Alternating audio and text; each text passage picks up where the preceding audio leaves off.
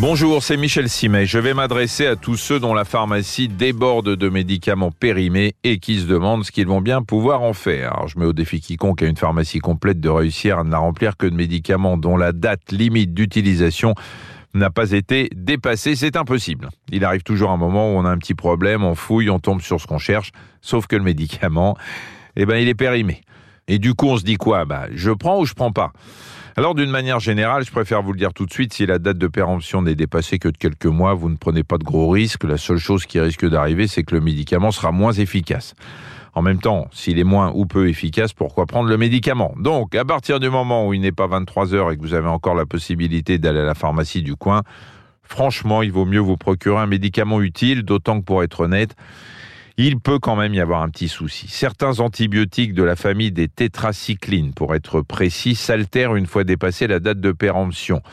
Et ce faisant, cela peut générer la formation de composés toxiques pour l'organisme. Voilà pourquoi avec les antibiotiques, il vaut mieux être prudent, sachant que les autres médicaments ne poseront pas de problème particulier même pendant deux ou trois ans. Alors, sur quoi repose la notion de médicament périmé?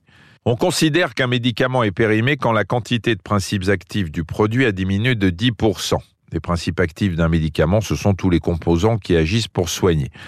Évidemment, tout ce que je vous dis suppose que vos médicaments aient été stockés dans les règles de l'art, hein, c'est-à-dire dans une pièce tempérée, à l'abri de la chaleur, de la lumière et de l'humidité, ce qui veut dire qu'il faut éviter la salle de bain, qui est malheureusement, et j'ai pu le constater à moult reprises, l'endroit où précisément on a tendance à ranger ces petites pilules.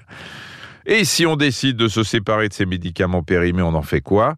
Si on se soucie un minimum de l'environnement, on évite de les jeter n'importe où. Sachez que n'importe où, en l'occurrence, ça commence par votre poubelle, parce que c'est comme ça qu'on retrouve ensuite dans nos sols, nos rivières et nos océans des traces d'antibiotiques qui réapparaîtront dans notre organisme par le miracle de la chaîne alimentaire. Donc, mon conseil, c'est de sortir les médicaments de leur emballage, de jeter l'emballage dans la poubelle carton et de rapporter les médicaments qui vous encombrent à votre pharmacien.